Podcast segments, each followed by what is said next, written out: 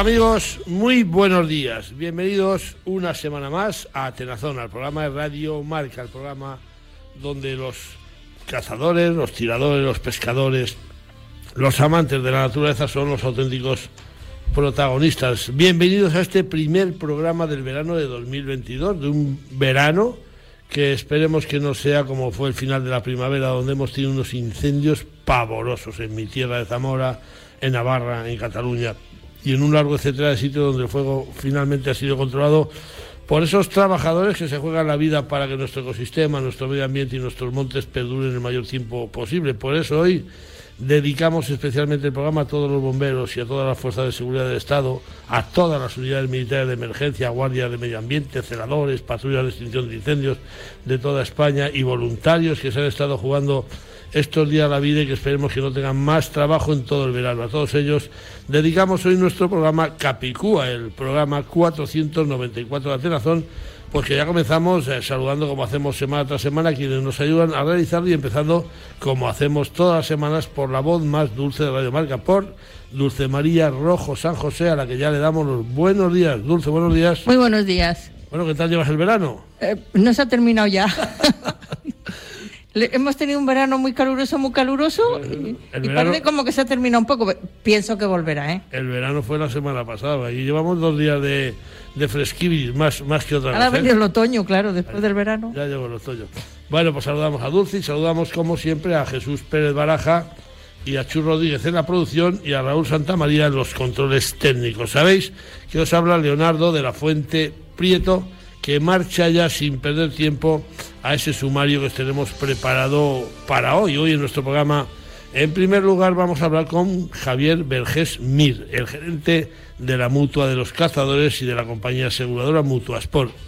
El pasado jueves, Mutua Sport celebró en Madrid su asamblea anual de compromisarios y queremos conocer la última hora de esta mutua que aglutina más de 300.000 mutualistas, entre otros nosotros mismos porque lo somos eh, y como somos parte interesada, pues queremos saber cómo marcha la compañía y así se lo preguntaremos al gerente Javier Vergés. En la sección Compañero del Alma, compañero, charlaremos con el sargento del Seprona de Ávila, Pedro Díaz.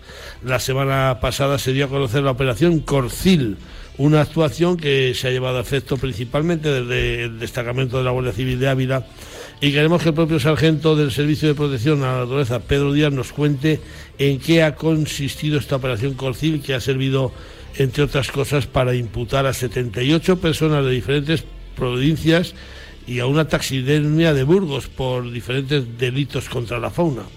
Y posteriormente en la sesión de pesca os dejaremos con la entrevista que realizamos esta semana en Simancas al compositor, pianista y cantante Arturo Pareja Obregón Reyes. Esta saga de artistas sevillanos, los Pareja Obregón, tienen entre sus miembros pues Arturo Pareja Obregón, autor de canciones que han interpretado uno de los cantantes más famosos del mundo. Arturo es un amante del mar y también lo fue de la pesca, pero ahora, lejos del mar, como el título de uno de sus discos, pues no tiene tanto tiempo para disfrutar de estas pasiones. A ver si os gusta la entrevista que le hicimos a Arturo. Este va a ser nuestro menú que esperemos que sea de vuestro agrado. Tomamos, tomamos aire y nos vamos con este santoral de este domingo día 25 de junio. Domingo no, sábado. Ya me pasó la semana pasada, que dije domingo. Ah, domingo. Sábado, sábado 25 de junio. El calendario nos recuerda que se celebran los santos de Adalberto, Diógenes, Domingo, Emiliano, Guillermo, Lucía, Orosia, Próspero y Salomón. A todos y a todas, muchísimas felicidades. Bueno, pues nos vamos con Dulce, con su sección de noticias, que hoy arrancamos con el resultado del Campeonato de Europa de Compact Sporting, donde Beatriz La Parra se ha vuelto a programar Campeonato de Europa. La tiradora española de Almansa, Beatriz Laparra, ha vuelto a reivindicarse como la mejor tiradora de Europa tras imponerse a todos sus rivales del vigésimo séptimo Campeonato de Europa de Compact Sporting que se disputó el pasado fin de semana en las instalaciones de la Sociedad Deportiva Río Sar de La Coruña. Con 191 platos sobre 200, Beatriz La Parra se impuso a la danesa Susie Jade y a la inglesa Hannah Gibson para levantar por quinta vez el trofeo de campeona de Europa de Compact Sporting, al igual que ya hiciera en la pasada edición de 2021. En la categoría Open se rozó el triunfo, ya que también el español Cristóbal Jiménez, tras alcanzar la impresionante marca de 199 platos de 200, pues tuvo que disputar el triunfo final eh, de desempate ante el francés Charles Bardou, siendo este último superior en ese desempate final. El podio lo completó el italiano Davide Gasparini y donde el también español Juan Carlos Navarro tiró por la lucha de esta medalla tras alcanzar 198 platos, aunque finalmente el bronce se fue a Italia.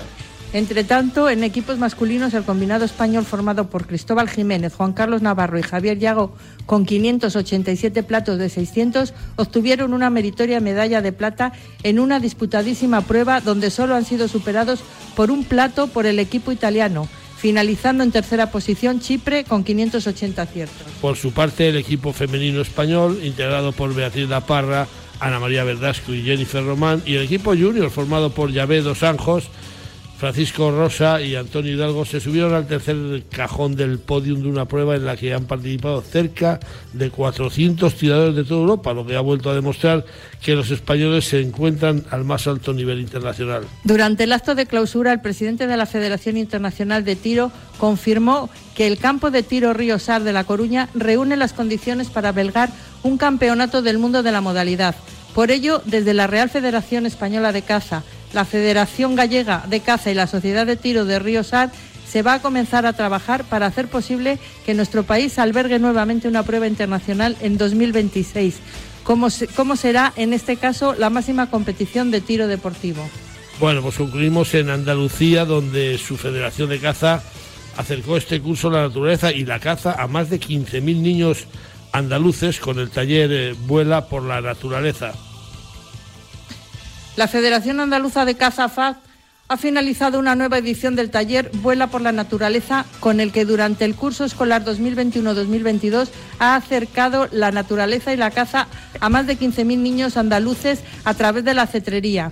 Este taller, impartido por la Federación Andaluza de Caza sin coste para los centros escolares a través de cetreros con experiencia y cualificación como monitores, ha visitado durante este curso un total de 25 centros escolares de todas las provincias para mejorar la conexión de los más pequeños con la naturaleza y su entorno a través de los conocimientos de las aves rapaces y de una modalidad ancestral de caza como la cetrería, declarada Patrimonio Cultural de la Humanidad por la UNESCO. Desde la Federación señalaron que la buena acogida de este taller y el éxito obtenido en los colegios donde se ha realizado se materializa en que hemos recibido multitud de peticiones de colegios de toda Andalucía que quieren acoger esta actividad. De hecho, afrontamos el próximo curso 2022-2023 con una amplia lista de espera y muchos colegios ya comprometidos, lo que nos va a obligar a realizar un esfuerzo para dar un salto de calidad mayor explicó Francisco Sedeño, delegado de cetrería de la Federación Andaluza de Caza. Mutuasport te protege mientras cazas para que no tengas que preocuparte por nada. Seguros del cazador, cotos de caza, monterías, batidas y ganchos, juntas directivas de cotos de caza, perros de caza, realas, guardas de cotos de caza, competiciones. Mutuasport, siempre pensando en la seguridad del cazador y de la actividad cinegética. Infórmate 915-340-444 o en mutua.mutuasport.com. Mi santa madre me lo decía. Cuídate mucho, Juanito, de las malas compañías. Anda, anda, anda que no. Claro que hay que cuidarse mucho de las malas compañías, por eso nosotros llevamos más de 40 años en las buenas. Javier Berger Mir es el gerente de la compañía aseguradora Mutuas por la mutua de los cazadores. Este jueves la Mutua celebró en Madrid su asamblea anual extraordinaria. La Mutua cuenta con más de 300.000 mutualistas y nosotros como mutualistas que somos queremos saber cuál es la situación de la compañía y también si Mutuasport, como viene haciendo año tras año, ha presentado algún nuevo producto o proyecto o, algún apoyo de esos que suelen hacer y destinar a todos los mutualistas. Javier Vergés, Mir, muy buenos días, bienvenido de nuevo a Terazón de Radio Marca. Muy buenos días, Leonardo. ¿Te ha gustado la canción que te hemos puesto? Sí, está muy bien, ¿eh? Muy buena. hay, hay que cuidarse de las malas compañías. claro, sí, exacto.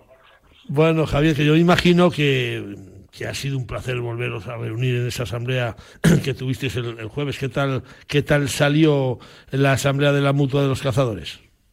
Mira, salió muy bien. Claro, se presentaron a aprobación las cuentas anuales del 2021 y confirman pues que la mutua tiene una muy buena salud financiera y que cumple sobradamente con las, los requisitos que nos pide la Dirección General de Seguros y Fondos de Pensiones. O sea que mi, miel sobre hojuelas. ¿Qué le, ¿Qué le podéis transmitir a esos más de 300.000 mutualistas que somos en la mutua? Hombre, que, que, Mutua a día de hoy podemos confirmar que es la líder de los seguros de caza, que cuenta con la más amplia gama de productos, tiene seguros para todas las modalidades de caza y para todos los participantes. Y también lo que, vamos, me gusta siempre recordar es que Mutuasport es más que una aseguradora, que al ser mutua revertimos gran parte de los beneficios en beneficio de todos los cazadores y de la actividad cinegética. Estamos ya, Javier, a punto de, de, comenzar una nueva temporada de caza. Yo soy mutualista, de verdad, desde hace 40 años, cumplo este año en la mutua. Eh, ¿Qué nos recomiendas a la hora de contratar o de renovar nuestro seguro de caza? Pues lo primero es que, vamos, cuando renovemos los seguros nos alejemos de la idea de que tenemos que contratar un seguro únicamente para que sea un seguro quitamultas, eh, uh -huh. que con los 90.000 euros que son los obligatorios estamos muy lejos de, de, lo que necesitamos.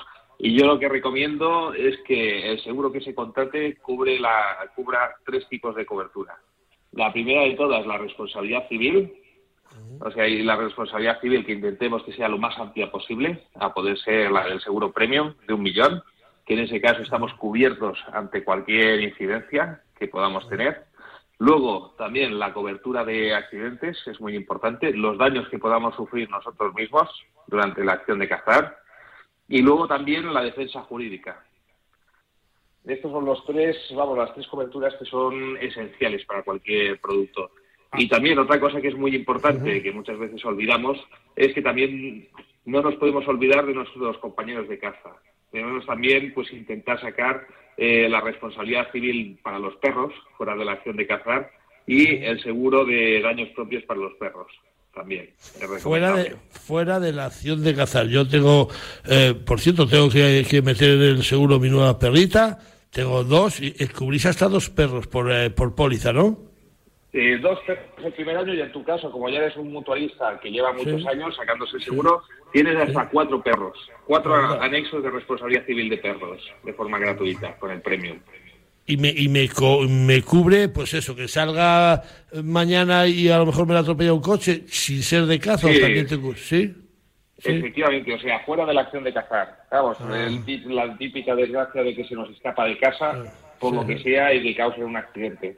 En ese caso, pues estaría cubierto. Bueno, pues eh, está, está muy bien. Me llama la atención lo que nos ha dicho de que hay todavía gente que se saca un seguro en una compañía por, por, tener un quitamultas. ¿Cómo es posible que, que un cazador vaya con un seguro que, tiene la desgracia de darle un tiro a un compañero o no compañero y, y no tiene ni patinitas? Todavía hay gente que, que, piensa en esos 10 o 15 euros que puede haber de diferencia de un grandísimo seguro a, a un quitamultas. Vamos, hay, hay bastante gente que sigue pensando en eso, que lo veo seguro como, oye, mira, me saco esto porque es lo que me exigen, pero claro, piensa que nunca lo van a llegar a usar, hasta el día que se encuentran en que lo tienen que usar. Entonces se dan cuenta de que han contratado un mal seguro y la diferencia entre lo que tienen contratado y lo que tienen que, que indemnizar, pues lo tienen que pagar de su bolsillo.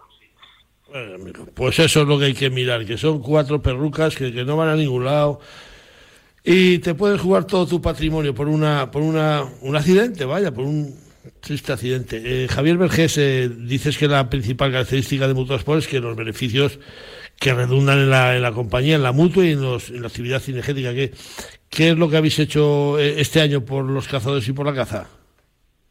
Este año, vamos, hemos abarcado eh, cuatro líneas de actuación, en, vamos, buscando pues dar el beneficio, o sea, repartir esa parte del beneficio esa gran parte del beneficio en favor de todos los nuestros mutualistas y la actividad. La primera línea ha sido la, la de prevención y seguridad. En ese sentido, pues hemos realizado diversos posts y vídeos eh, intentando pues enseñar las normas básicas de seguridad que eviten pues esos fatídicos accidentes que se producen y también hemos distribuido gran cantidad de merchandising de alta visibilidad como son las gorras, los chalecos, naranjas que tenemos nosotros, así como gafas protectoras. También la siguiente línea que hemos hecho ha sido la de defensa de la caza.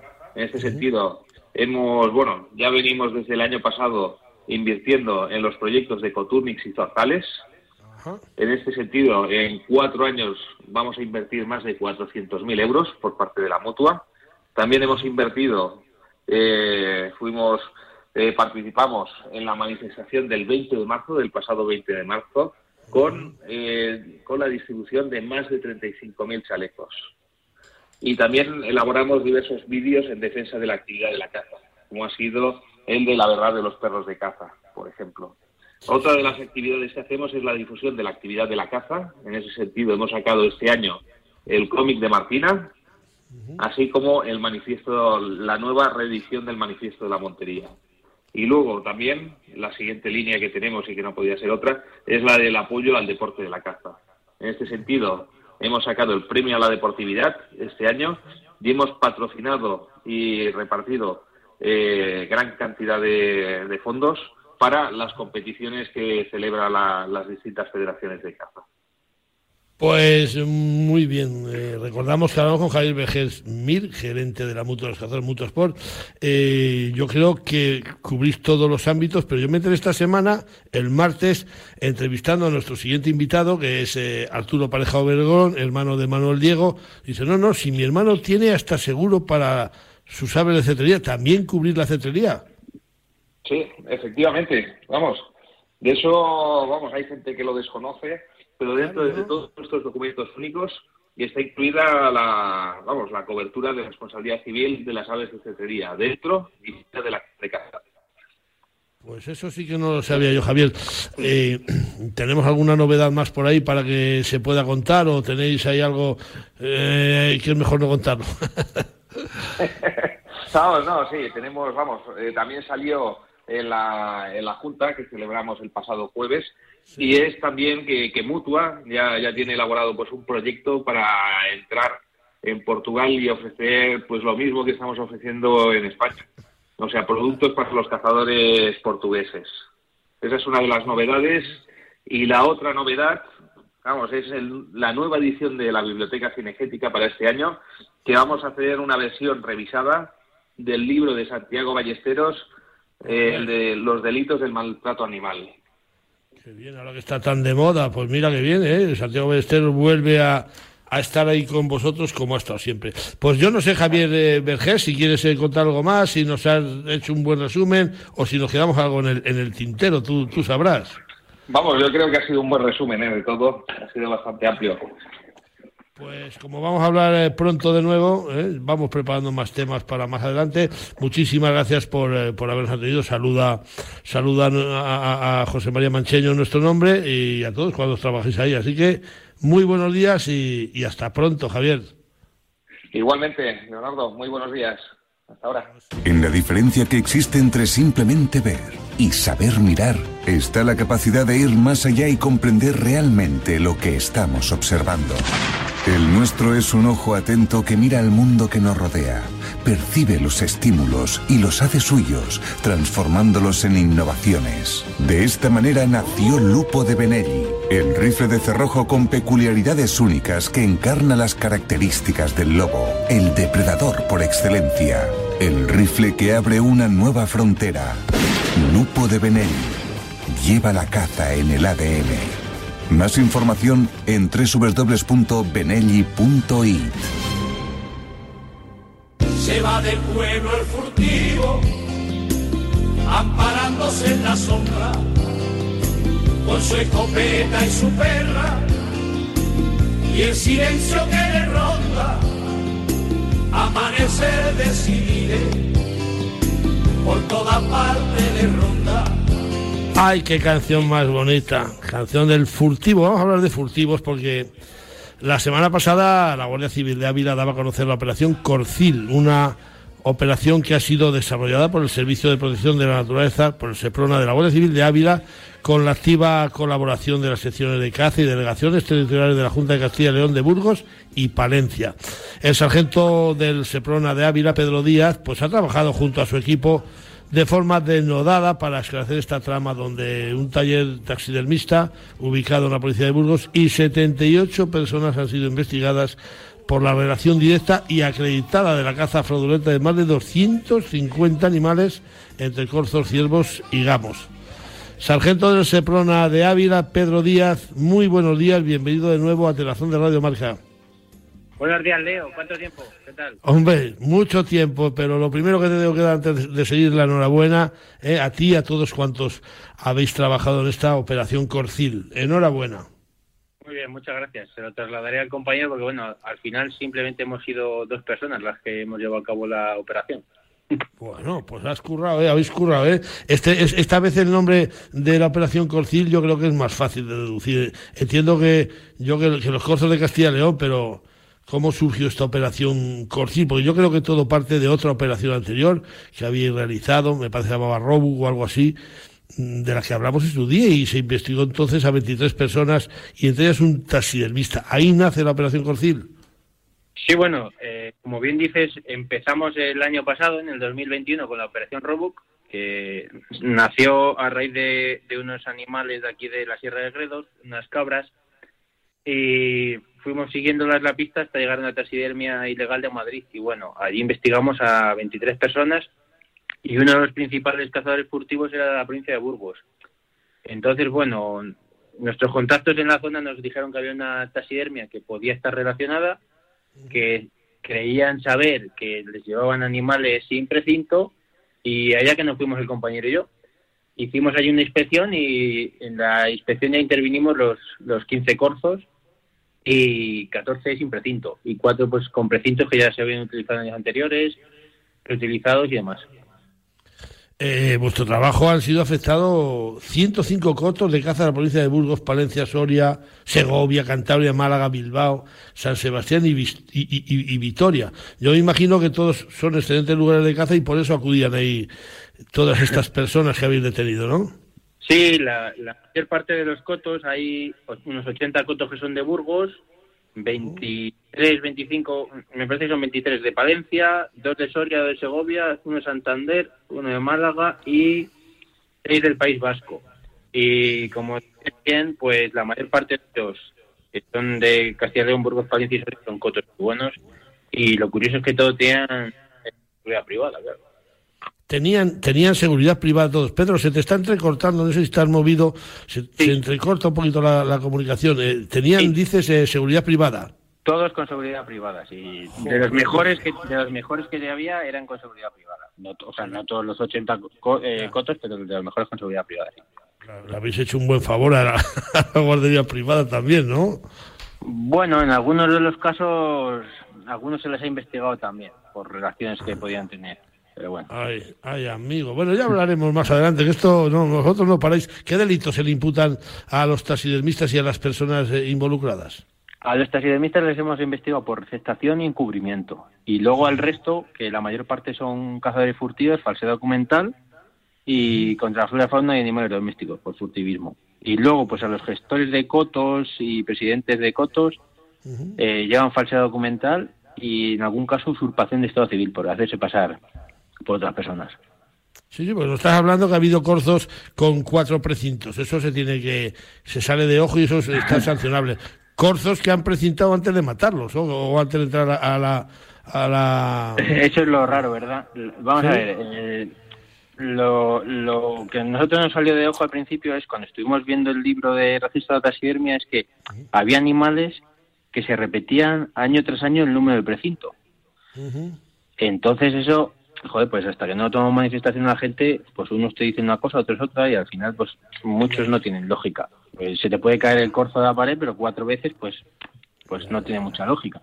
Entonces, bueno, fuimos tirando el hilo y como hemos hecho una trazabilidad completa de todos los precintos, pues lo que no era normal es que el precinto estuviera marcado con una fecha de caza y antes de esa fecha de caza tuviera entrada el, corzo con el precinto en la tasilla que es algo ilógico. O sea, el corzo mm, sin estar muerto no va a entrar a taxidermia. Es como la adivinanza aquella que decía, cazador, cazador que va de caza, hoy come la liebre y mañana la mata. Pues eso. Pues, pues ojo, eh, que, que si le das vueltas a la cosa, al final, hoy come la liebre y mañana la matan. Eh, Pedro, Pedro Díaz, sargento del Seprona y, y uno de los que ha resuelto esta operación Corcil eh, y el modo de los taxidermistas. Eh, ¿Nos podéis decir en qué localidad se asienta la, la, la tienda esta? No queremos dar más datos por no perjudicar más al taxidermista, es, por eso hemos dicho simplemente que es de la provincia de Burgos. Bueno, No ¿qué queremos de- meter más. ¿Qué tipo de sanciones se le puede acarrear eh, a los cazadores, a los gestores? Eh, me imagino que le, le retiraréis por lo menos el permiso para cazar, ¿no? Bueno, nosotros al final lo que hacemos es investigarles, lo ponemos todo en manos de los jueces y luego ellos ya tienen que hacer su trabajo. Al final los delitos de furtivismo son delitos leves, con penas de menos de dos años de, de prisión y bueno, a- aquí tienen como, por decirlo así, agravante que tienen otros delitos, como el de falsedad documental y a lo mejor pues sí que sí que tiene un poco más de gravedad. Y el, permiso de armas, en el momento que tiene antecedentes eh, penales, pues sí que pueden proceder a, a la entrega de las armas, cuando esto que renovar. Yo creo que, que es la primera vez que, que realizáis esa trazabilidad completa de los precintos. Habéis pormenorizado 2.132 asientos de los últimos cinco años del libro de registro de la taxidermia. ¿Por cu- ¿Cuántos animales habéis detectado fraudulentos en esta operación? La verdad que ha sido, ha sido duro meterlos uno a uno porque el libro es un documento físico, no tiene informatizado y claro, para poder verificar hoja a hoja que estaban anotados repetidos, los hemos tenido que meter uno a uno en formato digital y eso lleva mucho tiempo. Y luego pues creo que eran en torno a 250 y pico animales que estaban cazados de manera ilegal, de manera fraudulenta. Claro, La mayor parte cortos. Así te llamo yo alguna vez por teléfono y estaba siempre el teléfono apagado fuera de cobertura. Te has pegado al ordenador tú y tu compañero un- un- una templa buena, ¿eh? Pero bien. mucho. Qué bueno. Eh, Pero bueno, más, más que un trabajo de Seprona, parece un, un trabajo de, de chinos. Oye, la, la- la colaboración de las delegaciones de caza de Burgos y Palencia, pues también habrá sido determinante, ¿no? Sí, la verdad que les hemos dado mucho trabajo. Simplemente a, a Burgos en, en septiembre les pedimos 800 precintos y claro, para dos o tres personas que están ahí dedicados al tema de la caza fue un trabajo excepcional y que tuvieron que, hacer casi mm, excepcionalmente solo para nosotros eso, porque claro, si se metían en abril, pues al final tienen luego el trabajo de, coger los precintos antiguos, de dar los nuevos y bueno, ha- han trabajado duro. Han, trabajado duro. Eh, Pedro, y, la temporada esta de, caza eh, de corzo, estamos en pleno apogeo, tú te mueves por Castilla y León. ¿Cómo está, cómo está marchando? ¿Os, están dando mucho trabajo o, se calma un poquito la gente? Bueno, eh, donde hemos trabajado la mayor parte de esta operación, que ha sido en Burgos, el furtivo sigue funcionando. O sea, no acabamos con ellos. Eh, los compañeros de ahí de Burgos siguen haciendo muy buenos servicios y, bueno, esperemos que con esto sirva de escarmiento y la gente pues, ponga un poco las orejas de punta y ande con más cuidado. Porque nosotros al final, lo que decíamos antes, es, es novedoso esto, porque hemos hecho un, un recorrido completo, una trazabilidad completa, desde que sale el precinto de la Junta de Castilla y León, se lo envía a los gestores de cotos o a los, o a los propios cazadores, hasta que eh, o bien devuelven la matriz eh, cazada, o sea, marcada como que se ha cazado animal, o el precinto que no se ha cazado, y entre medias también hemos mirado los precintos que se habían extraviado. Claro, cuando tú Sí. te encuentras un precinto que lo has extraviado tal que hoy y antes de esa fecha de hoy ya, ya está la taxidermia como cazado ese precinto, pues pues es raro. Entonces lo novedoso es eso, que hemos hecho una trazabilidad completa de, de todo el- el- de todos los precintos y me imagino que de ahora en adelante todos los compañeros pues hagan estas trazabilidades para sacar a esta gente furtiva, claro. Pues, eh, Sargento Pedro Díaz, eh, de- del Seprona de Ávila, muchísimas gracias por ese trabajo de chinos, eh, por habernos atendido una vez más y puedes decirle de mi parte al nuevo jefe de la Comandancia de la Guardia Civil de Ávila, Gustavo Dorda, que estará encantado con vuestro trabajo, que os invita a un cafelito por tantas y tantas horas de insomnio que habéis tenido con esa operación Corcil que habéis realizado de forma tan satisfactoria. Eh, muy buenos días y hasta muy pronto. Muchas gracias, Leo. Un saludo. A cuidarse. Saludo. Adiós, adiós.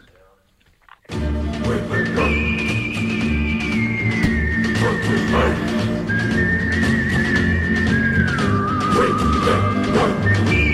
Bueno, bueno, suena la música de, de nuestro compañero Santiago Ballesteros Rodríguez, la música de su sección Pleitos Tengas y los Ganes, donde semana tras semana el correo atenazón arroba gmail.com pues llegan, llegan esas preguntas. Santiago Ballesteros, muy buenos días. Muy buenos días, Leo y amigos oyentes. ¿Has escuchado al sargento Pedro Díez, Díaz como, como arrean por ahí, eh? Sí, sí, bueno, he escuchado una parte, la verdad es que no me he enterado del todo bien, pero bueno, creo que era que, bueno, pues era un tema de furtivismo, que los precintos, pues, pues, no se corresponden, ¿no? Con, los trofeos cazados. Y que han, han, comprobado la trazabilidad de 2.100 y pico precintos, él y otro compañero, hasta que han llegado a la conclusión de que había corzos que, que estaban ya precintados antes de haberlos cazado. Así que tú fíjate. Bueno, Aquí eh, el más tonto hace relojes, ya, ya, ya lo sabes tú. Tienes una pregunta que te llega casi casi de tu tierra, desde Albacete, pero el paisano no, no nos quiere decir el nombre. Sí que nos dice el caso. Dice, tengo un sobrino de 15 años que tiene permiso de armas y que sé positivamente que el otro día le ha quitado la escopeta a su padre para ir él solo a tirar unos conejos en una finca familiar sus padres están eh, separados. Dice, el caso es que mi sobrino, si tuviera algún percance, ¿quién sería responsable? Bueno, pues, a ver, no sabemos si es menor o mayor de edad, ¿no? 15, 15 años, 15 años. 15 años. Bueno, pues si es 15 años, pues está bajo la tutela de sus padres, la guardia y custodia. Si están separados, la tiene uno de ellos, pero la patria potestad la siguen teniendo los dos. Entonces, mm, en realidad, mm, los dos son responsables de los daños, de los perjuicios que pudiera causar su, su hijo. ¿eh? Si es una infracción, si no causa ningún perjuicio y es una mera infracción administrativa, bueno, pues la, verdad que es un supuesto que a mí no se me ha dado nunca. ¿eh? Fíjate que ya, ya son muchos años, ya son, ya son más de 20 años eh, trabajando y viendo cosas de este estilo, pero esto no, lo he visto jamás. Pero bueno, mm, siempre hay una primera vez. Hombre, una infracción administrativa, ¿a quién correspondería mm, mm, pagarla? ¿A qué padre? Pues probablemente al padre que, con el que esté la guardia custodia, pero bueno, vete tú a discutir estas cuestiones. ¿eh? Eso, sin, duda sería un, motivo de discusión más ¿eh? en las mm, ya difíciles relaciones que tienen los cónyuges que están separados. ¿eh? Yo cuando tenía yo cuando tenía 15 años Santiago cazaba con mi padre y con el compañero Enrique y con Ángel Gasolina y a mí me gustaba escaquearme de la mano de ellos. Ellos eran mayores, yo tenía 15 años, me apartaba de ellos, me fumaba un cigarro a escondidas, mataba una perdicilla, fallaba tres y, y, nunca me pasó nada, pero es que hay que ir, un menor tiene que ir siempre acompañado por un, por un mayor, ¿verdad? Sí, eso es verdad, eso es verdad, pues efectivamente. ¿Eh? Pues oye, mm, bueno, no sé si le hemos sacado mucho jugo a la pregunta, pero... Sí, sí, sí, sí, le hemos sacado jugo y ya tenemos que andar muy liado. Arrea, Perdigón y la semana que viene más. Venga, pues ahí estaremos al pequeño. Venga. Un saludo, adiós, gracias. Un saludo, Leo. Pesca Federada, pesca responsable. La Federación Española de Pesca y Casting te anima a que formes parte de esta gran familia. Pescador, fedérate en tu federación territorial, donde serás informado, defendido y, por supuesto, valorado. Engánchate a la pesca deportiva federada y recuerda, pesca deportiva federada, pesca responsable, tan claro como el agua.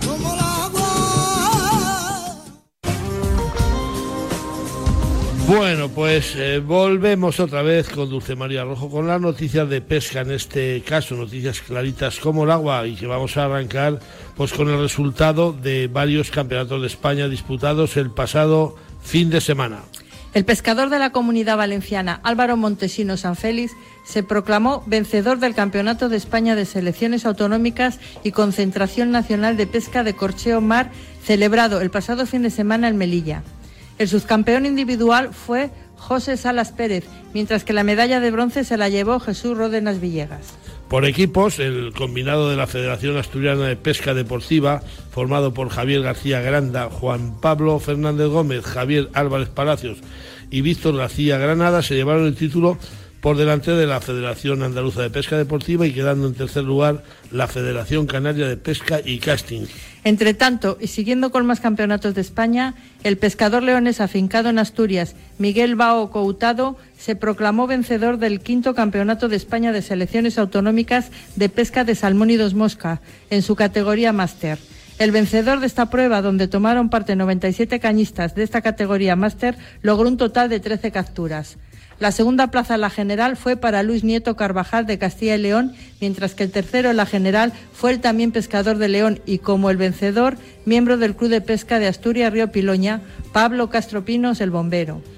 Eh, los escenarios deportivos sociales leoneses del Río Vigo aportaron en esta competición un total de 478 truchas que fueron devueltas vivas y en perfecto estado al agua una vez que fueron medidas. Y para concluir, destacar que el pescador andaluz Álvaro Sánchez Gómez se proclamó vencedor del decimosegundo Campeonato de España de Selecciones Autonómicas de Pesca de Agua Dulce con cebador en su categoría absoluta. La prueba se celebró en la zona de pesca controlada del Fortaleni en Valencia y en ella fue subcampeón el pescador castellano manchego Roberto Rodríguez Morante y tercero el pescador de la Comunidad Valenciana Cristian Barberán Jiménez. Por federaciones, el triunfo correspondió a la Federación de Pesca de Castilla-La Mancha por delante de la Federación de la Comunidad Valenciana y ocupando la tercera plaza por escuadra la Federación Catalana de Pesca Deportiva y Casting. Enhorabuena a todos campeones. Enhorabuena a todos los campeones y seguimos con las reseñas de dos nuevas competiciones, un nacional y un europeo de pesca. La localidad portuguesa de Coruche, en el río Sorraya, acoge este fin de semana el vigésimo sexto Campeonato de Europa de Pesca de Agua Dulce. El acto inaugural de este campeonato internacional tuvo lugar el pasado jueves, estando previsto el acto de clausura y la entrega de premios este domingo a las 19 horas en el Parque de Soraya. Entre tanto, los aficionados a la pesca de black bass destacar que también este fin de semana el embalse de Tous en Valencia alberga a los pescadores que disputan el vigésimo primer campeonato de España de selecciones autonómicas de pesca de black bass desde orilla en su categoría absoluta. Este campeonato de España celebró ayer viernes la primera manga, estando prevista la última y definitiva para la jornada de hoy sábado, comenzando la misma a las siete y media de la mañana para concluir a la una y media de la tarde. Suerte para todos y que la pesca acompañe a nuestros deportistas. Bueno, pues acabamos con una triste noticia para, para la pesca federada nacional. El pasado miércoles día 15 de junio falleció José Luis Fernández Íñigo, Chelis, quien fue presidente de la Federación Vasca de Pesca. Chelis murió de forma fulminante por causa de un infarto. Tenía 62 años y era además el presidente del Comité de Pesca de Mar de la Federación Española de Pesca y Casting. Descanse en paz este entusiasta pescador e incansable trabajador por la pesca federada nacional. Él construyó su casa lejos del mar, sembró su huertecita, hizo de su casita un marinero hogar y construyó su casa lejos del mar. Bueno, pues casi, casi eso es lo que le ha pasado a Arturo Pareja Obregón Reyes, un cantautor, pianista, compositor e integrante, intérprete español de Sevilla, entre otras canciones. Eh, Arturo compuso su primera canción a los 14 años, recuerdo de mi niñez, y muy pronto empezó a tocar el piano en diversos locales de su ciudad natal. A la par que componía sus primeras canciones, Arturo Pareja Obregón se aficionó al mar, a la navegación y por consiguiente a la pesca deportiva, pero su amplia agenda de trabajo, de composiciones y de actuaciones ha hecho que Arturo Pareja Obregón haya tenido incluso que vender su barco, el que tenía para salir a la mar y para tratar de pescar algún pez, algo que es más que probable que lo retome en breve. Esta semana hablamos con Arturo Pareja Obregón en su casa de Simancas y esperemos que os guste la entrevista. Pues Arturo Pareja Obregón de los Reyes, muy buenos días, bienvenido a Tenazón de Radio Marca. Buenos días, Leo, es un placer estar aquí contigo. Bueno, hombre, ¿qué hace un sevillano como tú en uno, como uno de, de los títulos de, de, tus discos tan lejos del mar?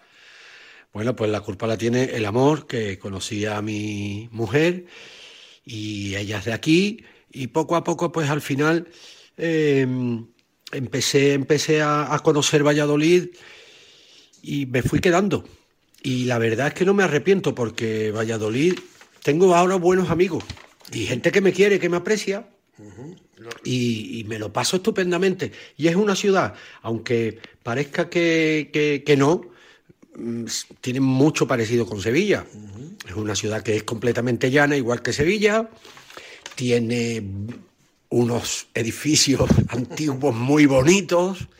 Eh, la gente, la verdad que también está muy predispuesta a lo que es la cervecita, bueno, aquí el vino en este caso, por el, El vinito de con- Rivera, el verdejo. con más frío, claro, el, el vino de Ribera, hay un río que corta la ciudad y, y bueno, la verdad que, que, no, que me encanta, me encanta estar por aquí.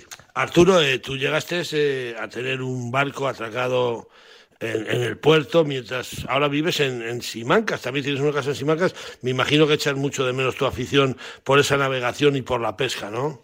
Echo muchísimo de menos eh, los barcos porque el último velero lo vendí, eh, no sé cómo, pero una palabra muy de campero, barrunté, barrunté la, la pandemia, oye, no sé cómo, y en octubre vendí el velero que lo tenía en Soto Grande.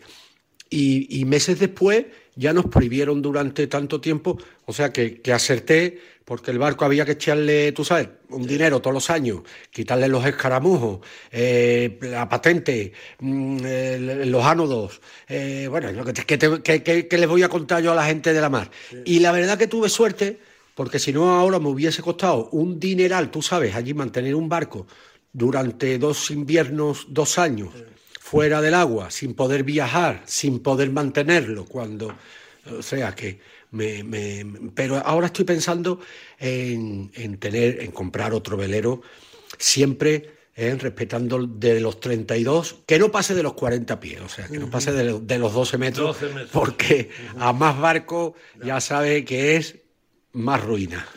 ¿Qué tipo de pesca es la que practica Arturo Pareja Obregón y desde qué edad? Bueno, a mí me enseñó mi padre a pescar al curricán, sobre todo, bueno, a fondo también, allí en Huelva, en el Rompido, y, y- y, bueno, mm, la pesca mía preferida siempre fue la de la baila, ¿no? La, la baila y el robalo. Y mm, con la cucharilla, yo recuerdo mm, dos buenas cañas, ¿sabes? Y además recuerdo los carretes que eran Mitchell. Ah, el Mitchell, el Mitchell. Sí, señor, sí. Y las cañas, yo que recuerdo, recuerdo, ¿eh? que eran de estas antiguas, claro, con, con su corcho correspondiente y tal. No sé si era una, una marca Carswell o algo. Carswell, sí. Carswell. Igual era Algo así, sí, porque bueno, entonces mi padre tenía mm, todo lo primero. Y recuerdo que me encantaba llegar a hacer una pasada con el barco. Mi padre tenía un barquito solamente para la pesca, de motor, de madera, y pasaba una, una, daba una pasada primero, y cuando picaba, Otra. paraba, Ah. paraba, eh, quitaba la vante, recogía y entonces lanzaba la otra y ya cogía dos cada, cada vez que pasaba. Y, la- y después la pesca de altura eh, me ha gustado siempre muchísimo, se me ha puesto el corazón a mil por hora. a todos los que hemos andado ahí pescando en altura, yo lo hago en Canarias, efectivamente pasa eso. Yo, todos los pescadores tenemos jornadas para el recuerdo. Yo he visto unas fotos tuyas de muy niño que si las guardas es por algo. ¿Cuál ha sido tu jornada de pesca para el recuerdo? Bueno, pues la jornada de pesca fue, un- tendría yo 11 o 12 años y salimos a la mar muy temprano, porque eh, eh, el único de, de- los hermanos así que iba con mi padre era yo. Pues claro, me levantaba a las 4 de la mañana en pleno verano y salíamos a la mar y nos íbamos bastante lejos, a la abierta, que allí le dicen la abierta en, en Huelva, y cogí un, un marrajo y una caella, que es una tintorera. El marrajo, la verdad que tiraba muchísimo. La caella menos, pero el marrajo, pero lo saqué, ¿eh? Lo saqué con 11 años. Bueno, tampoco eran muy grandes, pero más, más o menos como yo. Sería, más o menos de altura. Y ahí están las fotos que lo acreditan. Recordamos que estamos hablando con Arturo Pareja Obregón, de Los Reyes, cantautor, pianista, compositor e intérprete español. Eh, Arturo, vender el barco cuando lo vendiste es como decir, ya no vuelvo a pescar más, te vemos animado a por otro. Eh, yo tengo un amigo que dice que los las bodegas y los galgos que es mejor que las tengan los amigos. Siempre un Sí. amigo te lleva a la bodega, siempre un amigo te lleva al barco, pero te vemos animado, vas a, vas a volver a pescar. Sí, yo he tenido barcos siempre. Yo, yo, mm, Yo prácticamente me crié de niño en, en un barco, porque mi padre era súper aficionado a la pesca y a la cacería. Pero nada más que llegaba la, la primavera y el buen tiempo, nos, siempre nos íbamos a la playa y esas mañanas las recuerdo meterme en la cabina del barco con el ruido del motor, yendo al sitio o a la posa para pescar las corvinas o saliendo a la mar y lo llevo en el corazón. Luego ya me aficioné a la vela y en la vela nunca llevo caña. Yo conozco a, vele- a- a patrones que llevan caña en los veleros, pero la caña en el velero es un coñazo. Yo suelo llevar el tiraillo, ¿comprendes? Porque es que la caña mm, con la botavara, los cables, la- los obenques, el backstay y tal y cual, es imposible. Entonces suelo llevar siempre un par de tiraillos buenos por si acaso pica un bonito, ¿eh? Un bonito. Yo, mm, eh, Arturo, estás hablando de tu padre, te enseñó la música, te enseñó la pesca.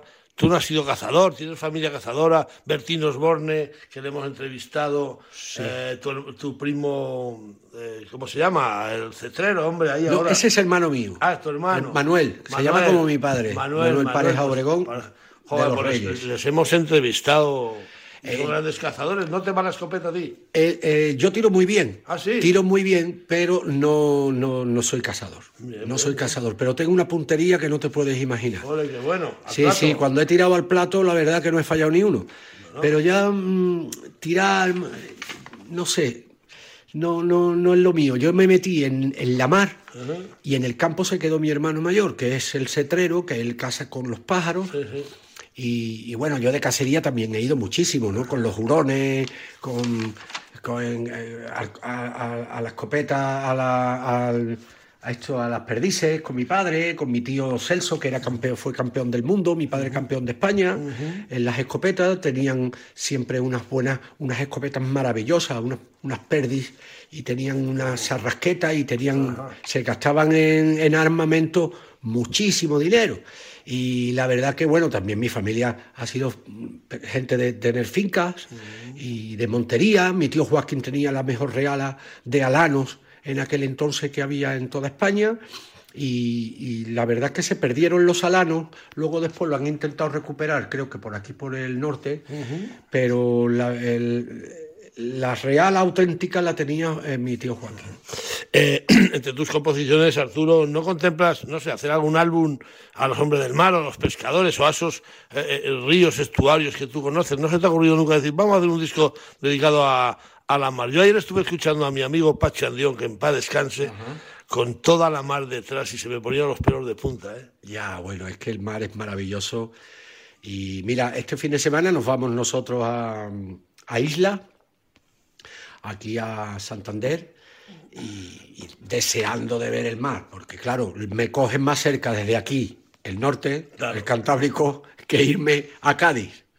Hay que hacerle unas canciones o una canción de esas que tú compones al, al mundo del mar. Bueno, yo saqué la canción de Lejos del Mar precisamente porque ese año me fui a vivir a Segovia con mi padre y en Torre Caballeros saqué el disco de, de Lejos del Mar, que él construyó su casa lejos del mar, eh, hizo de su casita un marinero hogar y tal, ya, ya Esto, la pesca en río no te tira, pasa el piso al lado de tu casa. ¿no? Y tenemos hasta cocodrilos, ya lo sabes, ¿eh?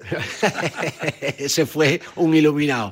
A mí la pesca, la verdad, me gusta en río, pero me gustaría pescar, que nunca lo he hecho, eh, con mosca, a la trucha. Yo me comprometo a... Salmón, vamos, ¿no? Ay, al salmón ya es difícil, pero a truchas eh, yo, yo te dejo hasta el equipo. Yo tengo... Bueno, pues quedamos, quedamos. Sí, sí, te tomo sí. la palabra, te tomo la palabra. No te preocupes que pescaremos a mosca un día. y ya para acabar, ¿qué tal andas de proyectos musicales? ¿Vas a hacer algún nuevo disco, alguna gira, tal? ¿Cómo va eso? Tengo un proyecto musical que es un, un, un musical, precisamente, y después el próximo concierto que tengo es aquí en Valladolid, las noches de San Benito, en el día 28 de julio. Invito a todo el mundo, entradas populares, con una banda que tengo que estoy haciendo nueva, de aquí de músicos puselanos, vallisoletanos, y invito a todo el mundo y por supuesto estás invitado, Leo. Pues Arturo Pareja Obregón de Los Reyes, muchísimas gracias por habernos atendido. Y bueno, pues que el reloj se porte bien y te permite ir a pescar algún día y queda pendiente al menos un par de salidas a ver si eres capaz de coger algún pez a mosca seca, que yo te dejo el equipo. Muchísimas gracias. Gracias a todos los que escucháis eh, esta entrevista, a los que vais a escuchar la entrevista. Y un fuerte abrazo para todos y muchas gracias, Leo. Muchas gracias, muy buenos días. No me molestemos. En España la leishmaniosis es una enfermedad endémica para la que es necesaria una protección anual. En la última década, el aumento generalizado de las temperaturas ha ampliado el periodo de actividad de los flebótomos, transmisores de esta enfermedad. Scalibor es el único collar que protege a tu perro frente a la picadura del flebótomo, transmisor de la leishmaniosis, durante 12 meses con el máximo efecto repelente. Scalibor es seguro en hembras gestantes y en cachorros a partir de 7 semanas de edad. No los pongas en riesgo y protégelos con Scalibor. Pues nos vamos con la palabra de perro que nos patrocina los collares Excalibur, que no veas qué gusto dar acariciar a los perros, es suavecito, un pelo más limpio, más bonito, gracias a estos collares. Vamos con el perro, porque dice mi perro que aún le lloran y le escuecen los ojos de pena y de la intensísima humareda que ha soportado la semana pasada tras el incendio acaecido en la Sierra de la Culebra en Zamora, un terreno que, en el que han ardido más de 33.000 hectáreas que han quedado calcinadas, arrasadas por el fuego, que en esta ocasión todo indica que fue provocado por la importantísima tormenta eléctrica, pero que sea como fuera, ha supuesto el incendio más grave de la historia de Zamora y desde luego posiblemente también de la historia de España, una auténtica desgracia medioambiental. Mi perro dice que tras estos eh, días de abundante calor, de olas de calor, no solamente fue en Zamora donde los montes ardieron, Navarra sufrió también uno de los mayores incendios, lo mismo que en algunas provincias catalanas, donde las llamas han sido protagonistas y donde han llevado la desolación por donde pasaron. Una desolación no exenta de frustración al contemplar cómo los equipos humanos que tratan de sofocar estos incendios no podían con un fuego desatado a pesar de los esfuerzos casi infrahumanos de quienes trataban de poner fin a estas llamaradas de la muerte. Para todas esas personas, nuestro agradecimiento eterno. Dice mi perro que todos los fuegos en el campo le duelen, porque son ataques directos a la naturaleza, pero en el caso de Zamora, pues igual nos duele un poquito más. Como todos sabéis, descendemos de esta provincia y hemos contemplado como muchos de los enclaves de esta reserva regional de caza de la Sierra de la Culebra, por los que anduvimos de niño, pues son ahora un punto negro en el mapa, con cientos y cientos de hectáreas arrasadas y donde han perdido también la vida un importantísimo número de animales de esta reserva, donde, entre otras especies, era el feudo nacional para el lobo ibérico y los ciervos más imponentes de España, como bien saben todos los aficionados a la caza y a la naturaleza. Mi perro dice que ruega encarecidamente, ahora que ya estamos en verano y en temporada alta de incendios, que quienes disfrutamos de los montes extrememos las precauciones al máximo para que nunca más tengamos que ver imágenes como la semana pasada. Imágenes tan dantescas y dramáticas como ver desalojar pueblos enteros huyendo del fuego y a sus moradores dejando todas las pertenencias de toda una vida a la espera de que el fuego pasara de largo o fuera controlado para volver a sus casas. Ahora más que nunca vuelve a tener mayor sentido aquel eslogan de los años 70 que decía cuando el monte se quema, algo suyo se quema. Y esta semana pudimos comprobar que a algunos se nos quemó hasta un trozo de nuestro alma, ha dicho mi perro.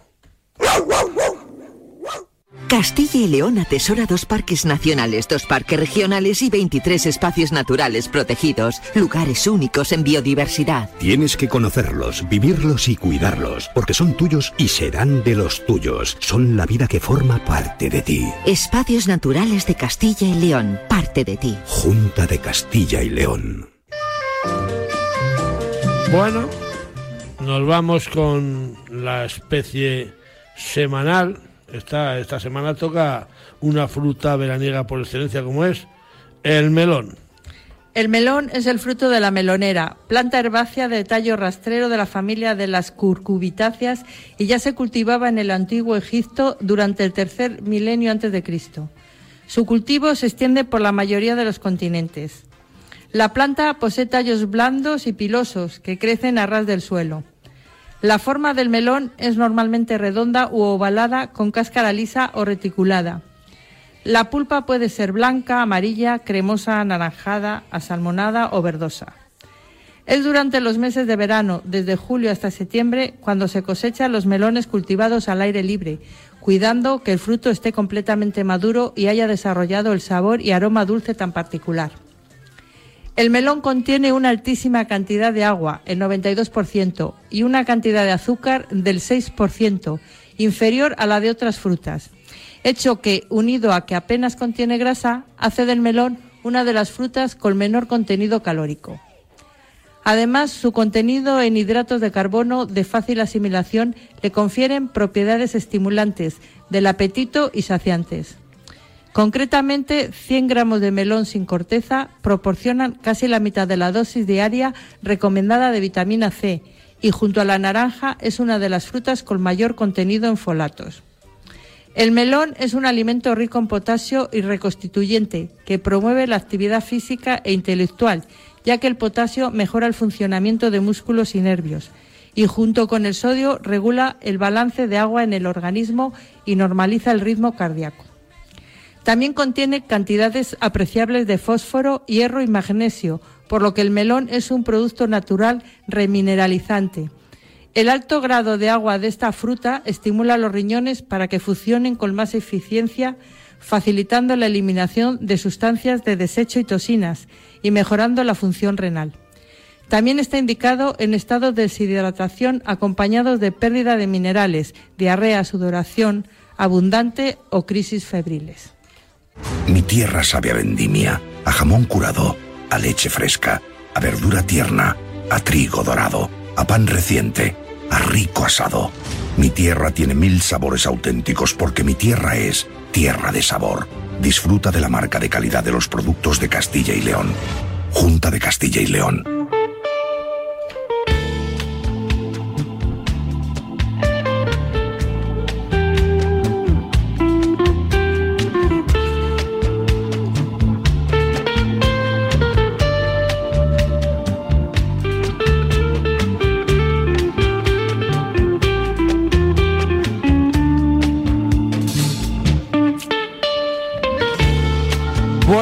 Hemos llegado casi al final del programa, esta sección que nos patrocina Tierra de Sabor, esos alimentos que no pueden faltar en nuestros almuerzos, en nuestras comidas, en nuestras salidas al campo. ¿eh? El que vaya a salir al campo que no se le olvide esos embutidos o esos quesos, los vinos, los postres de Tierra de Sabor. Eh, hemos llegado a ese dicho semanal. Esta semana tenemos dicho que nos llega desde La Roda, desde Albacete, y nos lo envía Carla Requena. Y dice así, las mujeres somos como la policía. Aunque tengamos todas las pruebas, siempre queremos la confesión. Así que si nos lo ha dicho desde La Roda, en Albacete, Carla Requena, pues dicho queda. Era dulce como se ríe. ¿De qué te ríes? Se lo ha dicho Carla Requena. Ah, no, yo no me río, me hace bueno. Las ¿No ves mujeres que somos te como visto la... tan triste con el incendio y ahora estás tan sonriente. Bueno, porque Son los contrastes. me hace gracia, ¿eh? Las mujeres, aparte no. de las pruebas, quieren la confesión. Ay, madre. Bueno, pues hemos llegado al final del programa Capicúa, el 494 de Atenazón. Decimos adiós a quienes nos ayudan a realizarlo semana tras semana. En los controles técnicos a Raúl Santamaría, magnífico. En la producción a Chur Rodríguez y Jesús Pérez Baraja. Y llegados a este punto, adiós con el corazón, decimos desde Atenazón, Dulce, Rojo y Leo juntos. Dulce, ¿vas a hacer algo especial hoy? Pues yo no sé, a lo mejor esta tarde me voy a ver una obra de teatro que hace una amiga mía. Anda, qué bien. Al aire libre, en, la- Muy bien. en el pues Campo yo- Grande, en Valladolid. Yo me voy a ir esta tarde con un amigo mío a coger unos cangrejo. cangrejos. Me voy con José Luis Garrido, ahora que sabemos el, El sitio. sitio. A ver si cogemos unos docenas de cangrejos. Y mañana casi seguro que nos vamos a anillar codornices para el proyecto Coturnis de Mutuasport. Y a ver si vemos las primeras polladas de perdices que ya sabemos, ya sabemos que andan por ahí. Ya han salido perdices, amigos. A ver si tenemos suerte y tenemos un- unos buenos días de cría y las tormentas nos respetan, que también es muy importante que así sea. Así que dicho esto, hasta la semana que viene. Gracias por estar ahí, gracias por hacernos crecer. Dulce, adiós. Adiós adiós. adiós.